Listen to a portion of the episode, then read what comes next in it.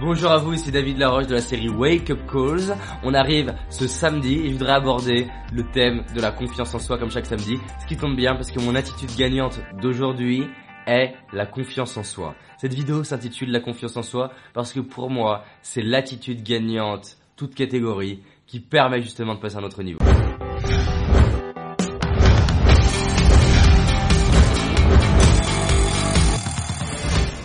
Avec la confiance en soi, vous avez quoi? Vous avez la capacité à oser passer à l'action pour obtenir ce qui est important pour vous. Dit autrement, vous avez la capacité à ouvrir les portes de votre potentiel, à ouvrir le robinet et à laisser votre potentiel vous habiter, s'incarner en vous pour commencer à transformer vos résultats. La confiance en soi pour moi c'est la capacité justement à exploiter ce qui est magique en vous pour créer des résultats à la hauteur de cette magie en vous.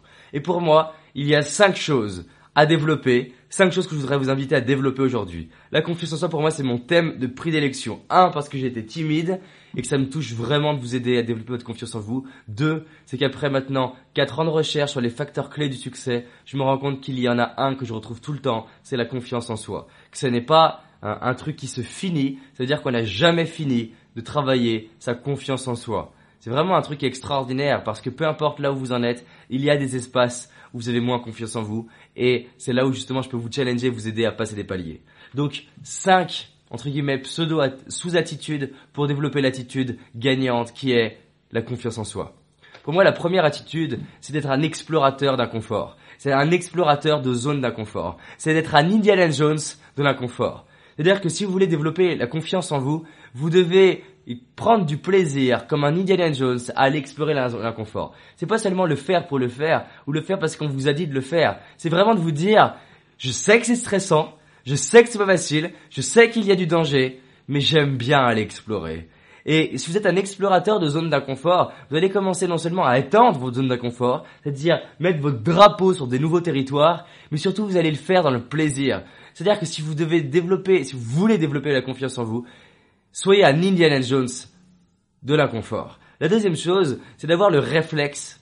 Le réflexe, j'ai peur donc je fais. C'est-à-dire que si vous réalisez que la peur est un signal qui vous dit, non pas danger, mais opportunité, qui vous dit, attention, vous avez quelque chose que vous pouvez faire pour passer à un autre niveau et devenir la personne que vous voulez être, vous réalisez que si vous avez peur, faites-le. Soit vous le faites tout de suite, ou là vous mettez en place un petit pas intermédiaire pour plus tard arriver à le faire. Ça veut dire que soit c'est un signal pour vous donner l'action à faire maintenant, soit c'est un signal pour vous donner l'action à faire plus tard en vous donnant un sous-signal qui est l'action à faire intermédiaire tout de suite.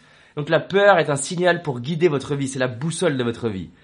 La troisième chose, et d'ailleurs je vous invite à regarder la, semaine sur la peur, où je vous donne justement ma vision d'à quel point la peur est une boussole. La troisième chose, c'est que chaque jour, je, je le fais pour grandir. C'est-à-dire que la confiance en soi, c'est cette capacité à se, poser la question, qu'est-ce que je fais aujourd'hui pour grandir? C'est la posture de d'évolution en se posant la question, qu'est-ce que je peux faire pour être fier de moi ce soir? Chaque jour est une nouvelle opportunité pour créer une nouvelle journée inspirante pour moi et pour les autres et devenir un modèle pour le monde.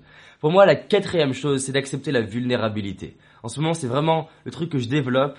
Avoir confiance en soi, c'est oser se montrer faible. Être fort n'est pas ne pas être faible. Être fort, c'est oser se montrer faible.